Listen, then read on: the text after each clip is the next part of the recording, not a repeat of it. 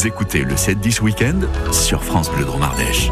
8h21, chaque matin le week-end, on fait des rencontres au bord de l'eau de notre région, au bord des cours d'eau. Nous sommes dans le Nord-Drôme ce matin, la limite avec le département de l'Isère, Alexandre Vibard. C'est un petit lopin de terre de 1000 mètres carrés avec encore euh, des pieds de tomates, mais aussi des choux impressionnants et un épouvantail pas très impressionnant. Il y a aussi une petite cabane pour se protéger de la pluie qui tombait dru le jour de notre reportage.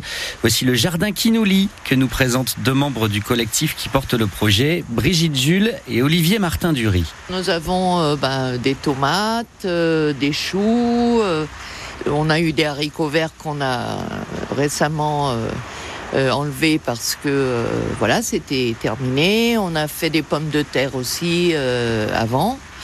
Et sur la permaculture, ben, un peu pareil. tomates, poivrons, voilà. Alors c'est le début, hein, c'est expérimental parce que ben, le, terrain euh, il n'a pas été cultivé euh, depuis pendant 17 ans. Pendant 17 ans donc voilà ça a été un gros boulot mais on est super content parce que tout a bien pris et on a pu donner des légumes à des personnes euh, qui sont euh, défavorisées et, qui n'arrivent pas à, se nourrir euh, correctement. Vous pouvez rappeler ce que c'est la permaculture, Olivier? Oui, bien sûr. La permaculture, en fait, c'est une façon de jardiner qui permet d'avoir un sol vivant. Autrement dit, on va éviter de trop travailler la terre, on va plutôt la travailler en surface, on va l'aérer et on va faire en sorte qu'il y ait une communication entre la surface et le sol dans lequel on va trouver bah, toute la faune en fait qui va faire travailler ce terrain et qui va lui permettre d'être extrêmement enrichi.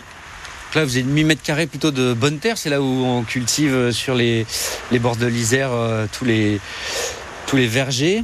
1000 mètres carrés, la permaculture, si j'ai bien compris ce que vous m'avez dit, ça se fait pas du jour au lendemain. Ah non, alors vraiment pas. Le travail en fait qu'on est en train de faire, c'est plutôt de la développer sur 3 à 5 ans. Donc cette année, on a commencé à travailler euh, deux types de cultures. Une culture dit en but et une culture dit en lasagne de façon à préparer le terrain pour les années, les années à venir. Alors on a déjà commencé malgré tout des cultures pour tester un petit peu le terrain et regarder ce qu'on était capable de produire. On a eu très bons résultats déjà. Là, je vois Olivier devant nous, il y a un petit terrain où il n'y a rien qui est encore germé. Euh, c'est marqué terrain expérimental. C'est un, secret ou on peut savoir ce qui se passe? Ah, On va vous livrer un tout petit secret. En fait, on a la chance d'avoir dans l'équipe une botaniste euh, qui s'est euh, proposé en fait de faire euh, des expérimentations sur ce terrain de façon après à pouvoir l'étendre à l'ensemble eh ben, des cultures. Donc elle va regarder quel est le pH de la terre, quelle est la composition de la terre aussi, entre le limoneux, le sablonneux et puis l'argileux.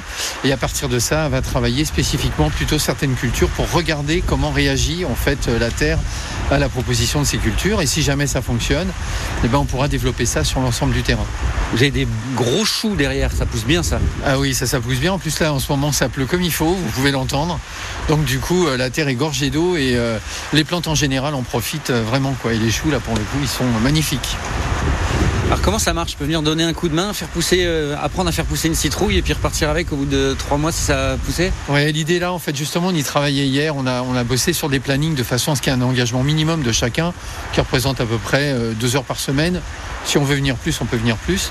Mais l'idée, effectivement, c'est qu'à partir de cet engagement, bah, les personnes euh, qui viennent au jardin, une fois qu'on a donné à la maison de quartier les 30% de la production pour les personnes qui sont en difficulté, le reste est réparti euh, équitablement sur l'ensemble des gens qui sont venus travailler. Le jardin Quinoli est un projet porté et financé par la maison de quartier Saint-Nicolas de Romans et qui demande à ce que 30% des récoltes soient données à des personnes qui sont dans la précarité alimentaire. Et le jardin Quinoli, c'est aussi Alexandre un projet pédagogique pour apprendre à jardiner en bio et en permaculture. Si vous êtes intéressé par cette initiative solidaire et participative, ben, on vous donne rendez-vous sur francebleu.fr. On vous a mis tous les contacts et vous verrez aussi de belles photos de ce jardin extraordinaire sous la pluie.